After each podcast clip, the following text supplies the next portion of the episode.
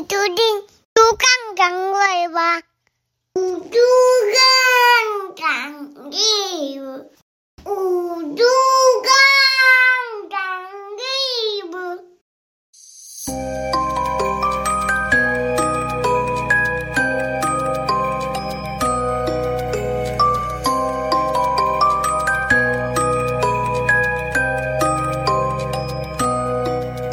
欢迎收听《酒干汤味了》。Hello，大家好，我是妮妮。我是嘟嘟，哎，嘟嘟，你最近不是一直在弄牙齿吗？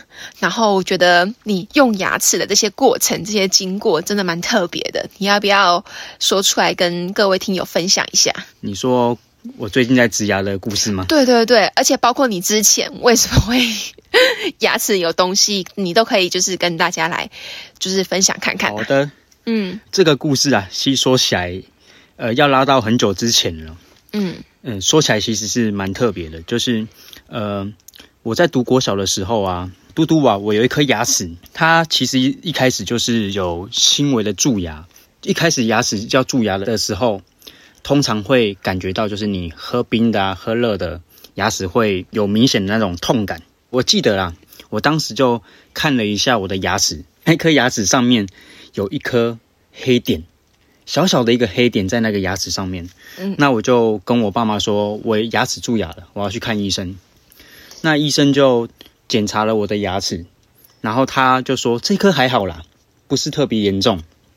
但是你、对，但是你里面有一颗牙齿蛀牙的情况比较严重，我、哦我先帮你处理那一颗牙齿。嗯，然后他就帮我处理了另外一颗牙齿之后，我就回来了嘛。那医生就没有处理我这一颗有一个黑点点的那个牙齿。嗯，但我自己明显就感受到说，我喝冰水是这一颗有黑点点的那颗牙齿，就是会有敏感性牙齿嘛，会痛嘛。哦我认为那颗牙齿有蛀牙。对啊，就是照理说，医生如果看到，不是说都会一并处理嘛？就是毕竟就是牙齿这种东西，只要一旦有发生了一点点就是状况，然后可能就是会马上及早处理。我也不知道为什么台湾的牙医是这样子的哦，他通常都会把你可以一次处理的事情，他都会分成好几个阶段。哦，对对对，明明就诊所每次预约都客满了，他也不缺病人，他就会把明明一个疗程可以解决的事情呢，然后拖的好几个阶段，然后诶，你要再预约下礼拜哦，你再预约下礼拜哦，不给你一次处理完这样。对，好，那就这样过了很长的时间，大概至少半年以上吧。这颗牙齿就蛀得越来越严重。我就说吧，对，有一天我就真的是痛到受不了了。嗯，人家说牙痛不是病，痛起来要人命。我当时真的能够体会那个感觉。嗯，我又去看牙医啦。那个医生呢，就看了一下，说：“哎、你这个牙齿已经蛀到牙神经发炎了。这个呢，情况很严重哦，嗯，必须要抽神经哦。那也就是根管治疗。牙齿的神经一旦抽起来呀、就必须要装个牙套，也就是要戴假牙了。哦，那我们也只好听着医生的指示嘛，他专业啊。那医生就把我的牙齿处理好了。以上呢，这个故事就是要告诉大家，牙齿有状况真的不能拖。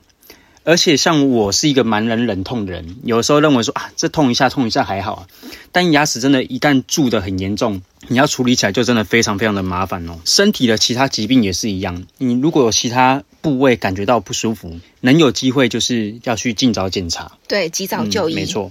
但如果我的故事只有这样的话，听友们你们应该已经转台了吧？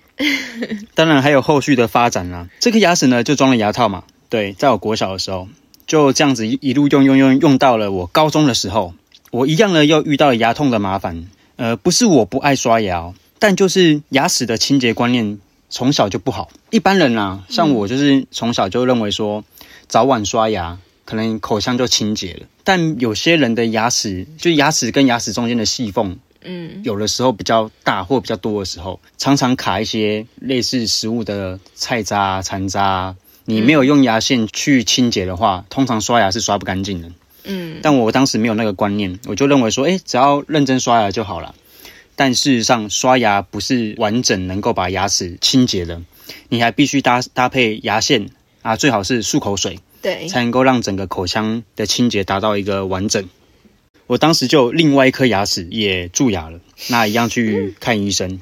高中的时候，这个牙医呢就说：“那你先照个 X 光吧。”照完之后，那个医生就看着那个 X 光片，看了一段时间之后，就拿过来跟我说：“哎、弟弟，你这颗之前装牙套的那颗牙齿啊，那个牙根的部分有一根螺纹的东西耶。”那个医生就拿给我看，我看了一下，哎、真的有一根白白的东西在那个牙根那边。那医生就面有难色的说：“依我的经验啊，这感觉应该是那个之前抽神经的那个根管错针的针断在里面了。当时那个医生他可能没有注意到，就直接把你补起来了。那现在应该啦，整个牙根跟那个根管错针断掉的那个部位已经合而为一了，就肉都这么久了，对啊，就肉已经都把它包起来了。如果这个要处理的话，可能就要拔牙或者是要开刀才能够把它拿出来，你知道吗？我当下躺在那个牙医的诊疗椅子上面，整个傻眼，你都没有痛吗？没有痛啊，没有痛，因为它那个根管错针的材质是蛮好的，它是不是一般的铁会生锈这样子？哦，还是因为你其实牙神经被拔除之后，就其实没有痛觉了。对啊，照理来讲，牙神经抽掉，那颗牙齿就不会有任何感觉。对，但根管错针断在里面久了，其实还是会导致牙龈发炎。嗯那牙龈发炎有可能它的范围会扩大，也会影响到其他旁边的牙齿。对啊，后来呢，呃，我就回家嘛，去思考这个问题，就跟家人讨论啦。我妈妈当下就说：“不然我们去大一点的医院去检查看看好了。”那我们还特别到那个大一点的医院的牙科做检查。那个医生呢，检查没错，就是那个抽神经的那一根根管错针断在里面了。要处理的方式一样，不是拔牙就是要开刀，而且他开刀的部位是要从牙龈切开才能够取出。咦，而且因为时间太长了，你知道吗？嗯它已经跟肉完全密合，这个要处理起来就非常非常的困难。但如果不取出也可以，但就是要追踪看看会不会有导致发炎的情况。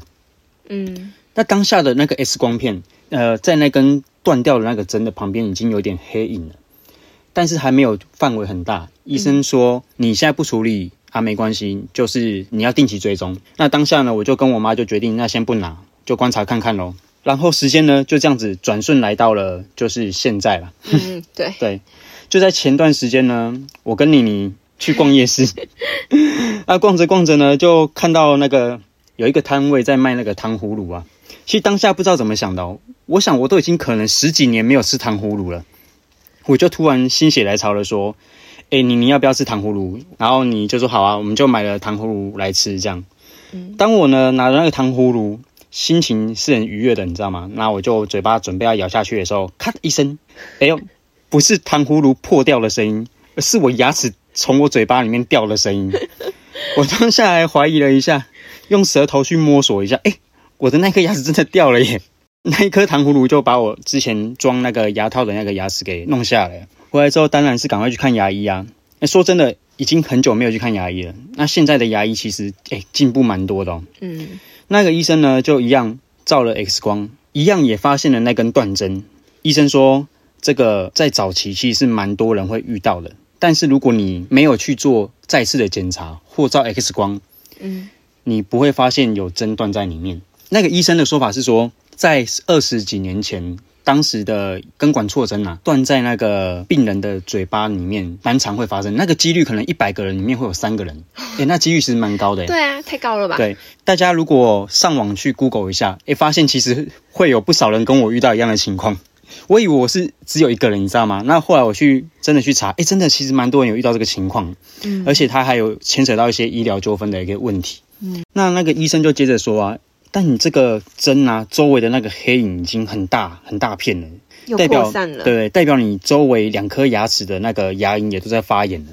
要不然就这一次你就直接拔牙吧，那我帮你植牙这样，因为这个已经开刀没办法解决了。嗯，对，那这就是我最近在植牙的故事啦。哇塞，大家就是听完之后，有没有觉得非常的不可思议？我当下听完之后就非常的 shock，什么那根错针，然后就是留在自己的牙龈里面。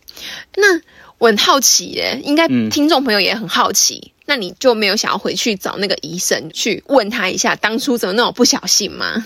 这个问题我在高中的时候发现的时候，啊、原来的那家牙医科就倒掉了，它就已经关门了。所以根本没办法去找那个原来的医生。对，可能那个医生真的是断太多，就是在别人的那个牙齿里面。哎，对啊，你看哦，如果我高中的时候还回到我国小那一间牙科去检查，嗯，然后我还跟医生说，哎，医生，我是之前来给你看的那个病人啊。然后那个医生就照到那个用 X 光一样发现那根针，我想他应该不会说吧，他可能会边冒冷汗说，因为你的牙齿很正常哦。对，不是我干的，没有这回事。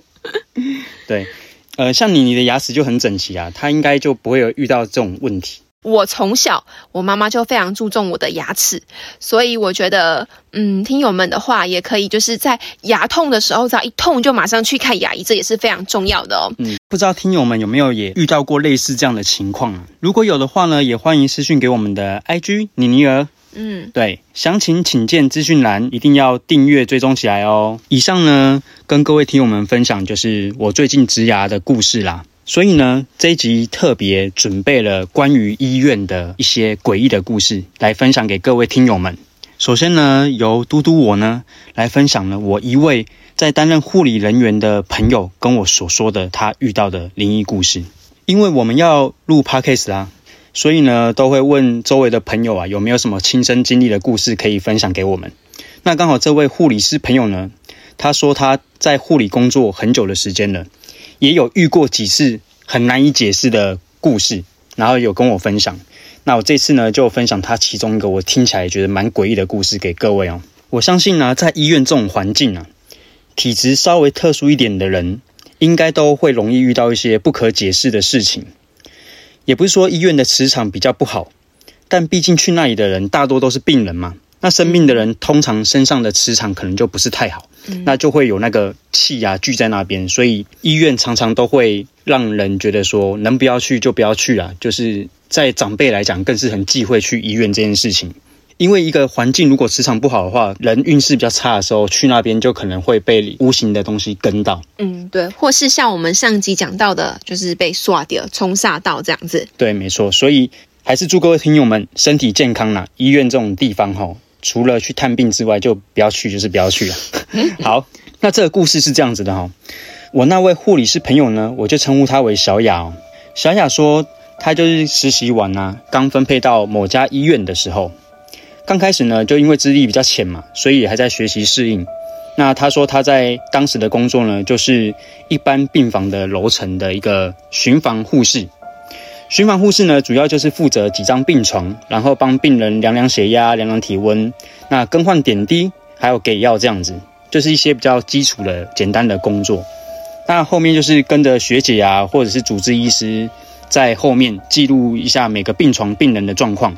如果病人有什么即使要反映的问题，也是会透过这些巡房的护士来反馈给医生这样子。因为在护校实习的时候啊，就已经有被分配到其他的医院实习一段时间了，所以基本功基本上都没什么问题。工作比较辛苦的地方，大概也都是在于每一位病人的状况不同而异。就有些病人可能比较难搞了，就像奥 K 一样啊，就可能会一下说这边怎样啊，那边怎样的，这反而是护理师比较辛苦的地方。那就在某天的早上啊，要巡房的时候，那巡到了一位已经待了一段时间的老伯伯哦。因为平常小雅都会陪这位老伯伯聊天，所以几天下来呢，也不是那么陌生了。进到病房的时候呢，我先形容一下那个病房的一个样子哈。病房门一进去呢，右手边是洗手间，然后里面有三张病床是并列的。第一个病床呢，就是老伯伯所在的位置。那里面还有另外两个病患，那小雅进去呢，就喊着：“贝贝，我来量血压喽，身体状况还好吗？”老贝贝当下没有反应，小雅呢就去摇了摇老贝贝，老贝贝一样没有反应，而且身体已经冰冷了。那小雅就很紧张啊，赶紧呼叫医生过来。后来呢，医生过来了，经过抢救还是无效，那个老贝贝呢就这么无预警的离开了。小雅说：“老贝贝前一天呢，人还好好的，怎么人就离开了？”，隔壁两个病床的病人得知消息也是很震惊，因为老贝贝平时给人的感觉是很孔武有力的，但因为糖尿病比较严重，后来延伸到要洗肾。那有一次在家里呢，突然间晕倒了，就送医治疗，在医院休养这样子。这也是小雅从业第一次真正面临到病患在她面前离去，心里也是难免有些影响哦。家属得知到消息之后呢，也就接着过来处理老贝贝的后事啦，事情也就这么告一段落了。那你知道医院的病床啊，其实很抢手的。老贝贝他原本的床位净空了，隔一天就很快会有新的病患补上去了。那第一天主要还是要让家属去整理回收一下老贝贝的私人物品啊，然后当然床还是要简单的清洁消毒一下。隔天就有新的病患住进来，就在新的病患住进来的那一天都还很正常，但到了隔天早上的时候，小雅一样去巡访嘛，那个病患就突然问小雅说：“诶，那个护士小姐，我昨天晚上睡觉的时候一直闻到一个很臭的味道，诶，而且这个味道让我很难睡着。”但我问隔壁的，他们都说没有闻到。那小雅就心里觉得怪怪的。但医院本来就不是一个很香的地方啊，她可能认为说病患是自己对于那个气味比较敏感。那小雅就说，不然这样子，我晚点再请那个清洁人员进来打扫消毒一下好了。这样又到了隔一天，小雅一样早上去巡房的时候，那个病患量完血压，突然又跟小雅说，我昨天还是一直闻到那个臭味。一直就在我的周围，整个晚上都睡不好。我可不可以换床位啊？小雅呢就说：“那他去问看看好了，看有没有其他的空床，或者是今天准备要办理出院的床位，可以让你移动过去。这样，那这位刚搬进来的病患呢，就移到了那个空的床位去了。所以这个老贝贝原来的床位又空出来了嘛？嗯。又到了隔天，又一位新的病患一样要住进来老贝贝原来睡的床位。这位病患呢，小雅说一样是一位老先生哦。那这位新进来的老先生呢，他到了隔天早上，小雅要巡房的时候，一样问了小雅一个问题。他说：“我昨天晚上熄灯要睡觉的时候，房间突然有一股奇怪的味道。”哎，小雅心想：不会吧，连你也闻到了？但其他人就是没有闻到，其他病床的人也没闻到，小雅也没闻到那个味道。嗯，小雅甚至跑到厕所去闻。跑到各个地方去闻，那个老先生都说现在白天那个味道已经没了。嗯，所以大家也觉得很奇怪。但那个老先生可能是年纪比较大了，也就说说而已，没有太大的反应。就这样子，老先生就在那个病床上住了几天，直到老先生要出院了。在出院前呢，刚好有机会跟小雅说话。除了跟小雅道谢之外呢，就突然拉着小雅说：“哎，护士小姐，我跟你说。”你这个病床啊，可能有问题。我每天晚上睡觉的时候，都会闻到奇怪的味道，而且都是在熄灯之后，那个味道才来哦，不是从厕所传来的。我的家人也有来医院陪我睡觉，他们也没有闻到奇怪的味道。我就忍着嘛，想说过几天就出院了，所以就不去管它。直到我昨天晚上我要睡觉的时候，我是侧着睡觉，那个味道又来了，那我就不管它嘛。在快要睡着的时候，突然在我身后有一个感觉，是人从那个床上爬起来下床那个感觉。嗯，他说病床就这么小，他就在我旁边做这个动作是非常非常明显的。那老先生当下就吓到嘛，赶快转身爬起来看，诶，没有人呢。嗯，陪他的家属也好好的躺在那个旁边的看护椅上面睡着了，所以不可能是那个家属。对，那老先生就很疑惑啊，就觉得真的很奇怪。他觉得这个位置应该是有问题，为什么这么说呢？因为当那个他感受到那个人起来起床的那个感觉之后，那个臭味就不见了。老先生在躺回去床上睡觉的时候，那那个臭味就不见了，所以他就跟小雅这么说。那小雅听了当下也是莫名其妙了，也就听听附和，那祝福你出院之后身体平安健康。那那个老先生就出院了。那小雅呢就走出病房，在忙自己的事情的时候，突然。看了一下日期，就说：“哎，这样推算下来啊，昨天晚上是那个过世的老贝贝头七的日子。”嗯嗯，但身为专业的医护人员呢，还是接着继续工作，就只愿那个已经离开的老贝贝能够摆脱身体的病痛，一路好走。那我听完这个故事啊，我觉得也是蛮奇怪的，就有毛哎，可能是。老贝贝他走的也很突然，那可能家属在医院就处理后事的时候，可能也没有招魂。我想医院应该是不能允许家属进去招魂的吧？这样也太奇怪了吧？如果你是同样在一个病房的病患，要看到隔壁的家属进来招魂，医院应该是不允许这种事情的啦。所以我想这个应该是不会做的。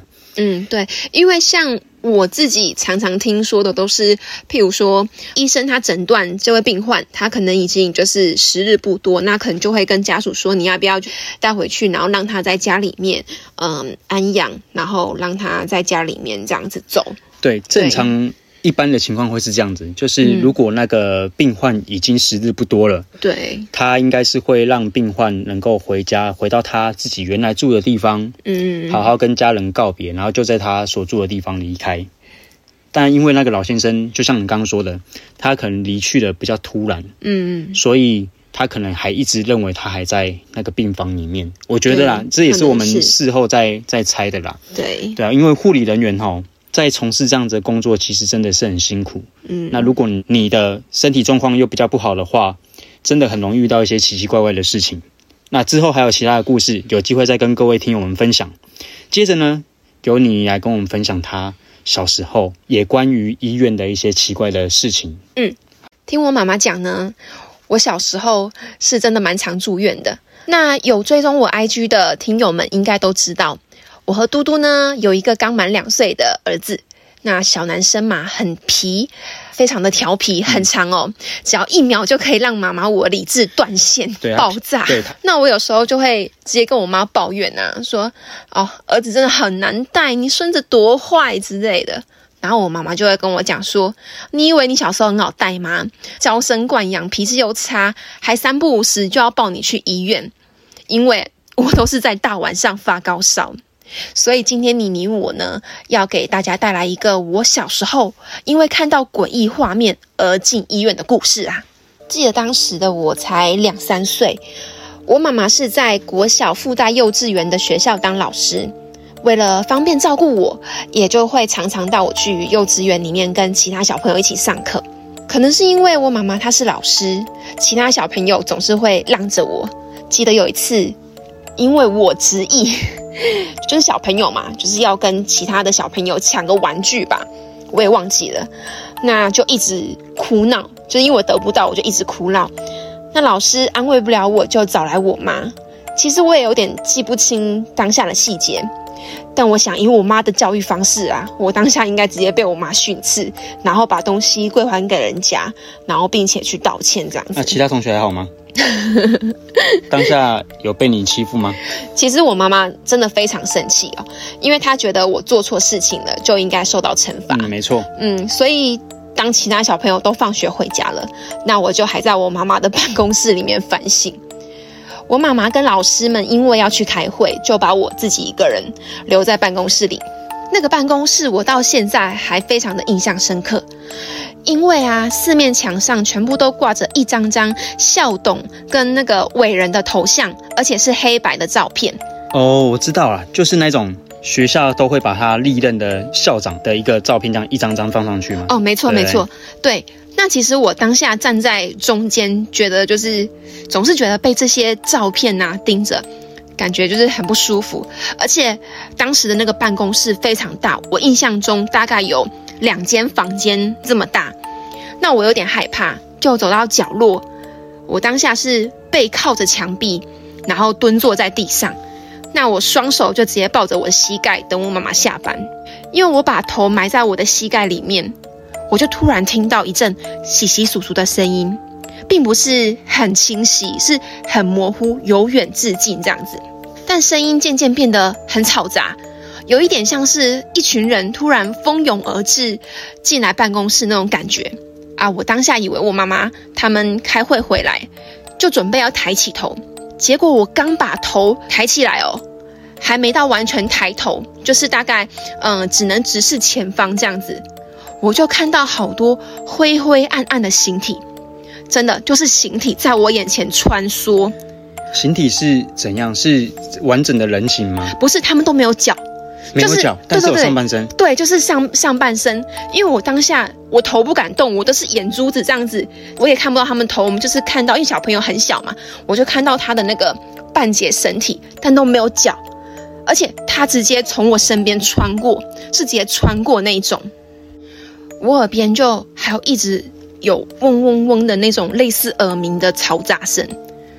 其实我已经忘记我妈妈他们什么时候回办公室啊，也不记得我自己是怎么被我妈带回家的，只知道我当天晚上就发高烧了。那我妈妈就带我去儿童医院。我妈妈每次回忆起我小时候，也都常说，我常常就是白天都好好的，只要一到晚上半夜就开始发高烧，而且是三十九度、四十度那一种，没少带我去跑医院嘛。我当下可能是已经烧到意识不清了吧，所以我就进了急诊，然后手上就扎针打点滴。可能是因为要理清就是高烧的原因啊，寻找一些什么嗯病毒或感染源之类，就需要住院。应该查不出原因了。嗯，那据我妈妈说，她就是一直抱着我，怕我会乱动，针会偏离血管，所以就一直抱着我。但我就一直跟我妈妈重复说：“妈妈，我要摔倒了！妈妈，有人拉我，我要摔倒了。”然后我妈妈就说她非常心疼，但就一直把我搂在怀里，整夜都不敢合眼。而且我妈妈跟我说，我不止一次两次这样说，只要发烧住院打点滴，我就会一直跟我妈妈讲说：“妈妈，我要摔倒了，有人拉我。”妈妈，我要摔倒了。所以，我妈妈到现在每次在讲我小时候的事情的时候，总是把这一段记得非常清楚。那其实对于住院的部分，我已经没有什么印象，都是听我妈妈在讲。反而我对我妈妈办公室的那个场景跟画面，真的就是会记一辈子的，因为当下。完全忘不掉那个画面，你到现在还能够很清楚记得那个画面？对对对，我现在想起来就是浑身还是非常的毛，因为整个场景太清晰了，然后那些形体都灰灰暗暗的，我想我这辈子应该都忘不了。嗯，那其实我小的时候很常都会跟大人讲说我看到什么什么，但他们都会说啊，你看错了，没有的事，不然就是不回应。对啊，这就回到我们前面几集的那个故事。大人都不相信小朋友说的，对。那我妈每次都跟我讲说啊，你小时候抵抗力多差，去医院都跟进厨房一样频繁。然后我都很想说，是不是当时带我去受精，我就好了？那后来我就在阿妈家长大，我阿妈本身就是医生，自己开诊所，所以我几乎也就没有再去过医院了。呃，我相信听友们听完你的故事哈，听起来也是蛮诡异的。在前面几集，嘟嘟一直都有说。妮妮的体质很特别，她的体质真的是在小时候很容易遇到这种情况的人，所以三不五时进出医院，不明的发烧啊之类的，都是对她小时候都是蛮常发生的事情。那你到大一点之后，还有遇到这样的情况吗？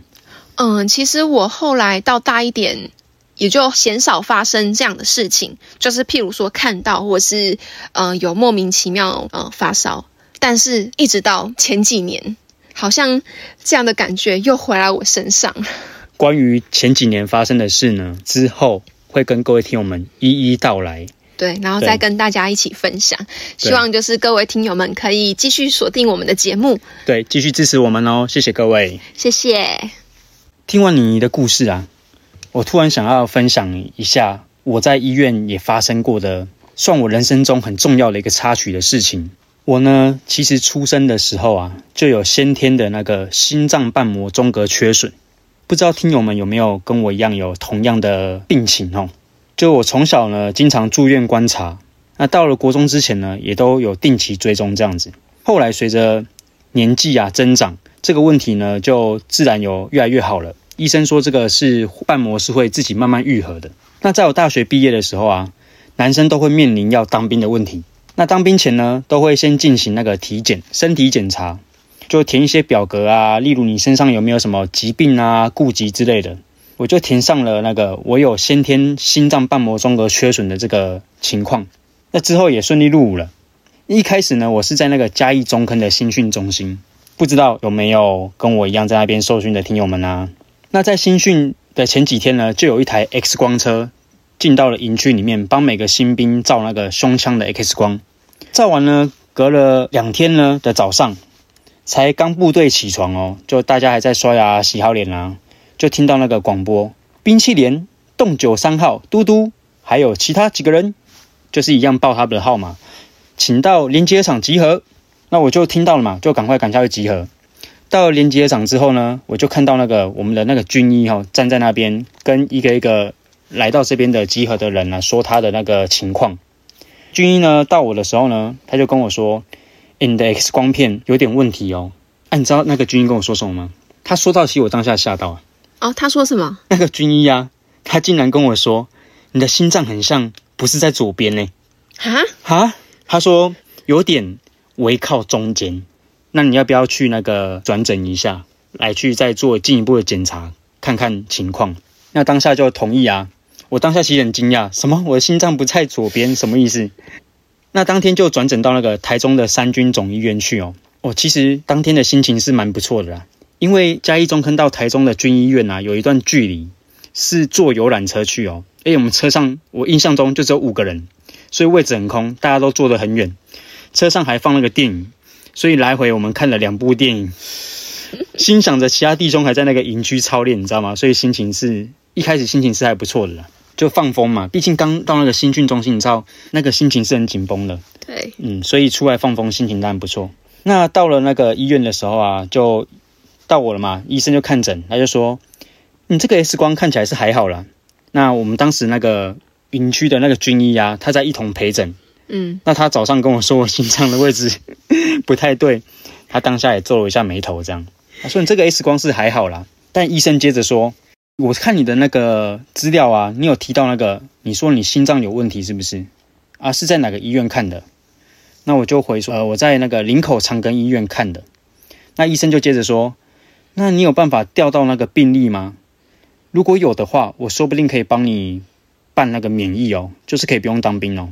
我当下想说，哎呦，不错哦，你知道吗？人生进到那个当兵那种，你更不知道干嘛，然后进去啊，突然间看到一个曙光，你知道吗？哦，哎，很不错哎，那那个心情。当下我就想到。当时我姐呢在长庚医院的副院长下担任那个秘书，我就想说请他帮我调那个病历，那我就跟那个医生说好，那我等一下打电话去询问一下。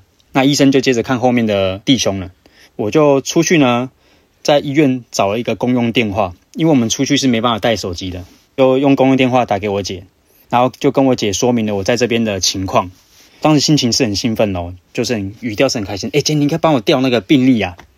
那我姐听完我讲了之后，我姐的反应是有点冷淡，她就回我说：“你觉得你的身体不行当兵吗？啊，你不是都还在打篮球啊？我就身体是还可以啦。”我姐就说：“那你就乖乖当兵了，你在想什么？” 我说：“哈，哦。”然后我姐就把电话挂掉了，她就挂了我的电话。哎，真的假的？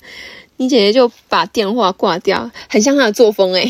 嗯，她当下就把电话挂掉了。嗯，啊，我就。心情本来是很兴奋的，急转直下，就踏着沉重的步伐回到了那个诊间，敲门，叩叩，然后我就进去了，就跟医生说：“呃，我的家人要我好好当兵。”那个医生当下的表情也蛮特别，他很惊讶，你知道吗？真的假的？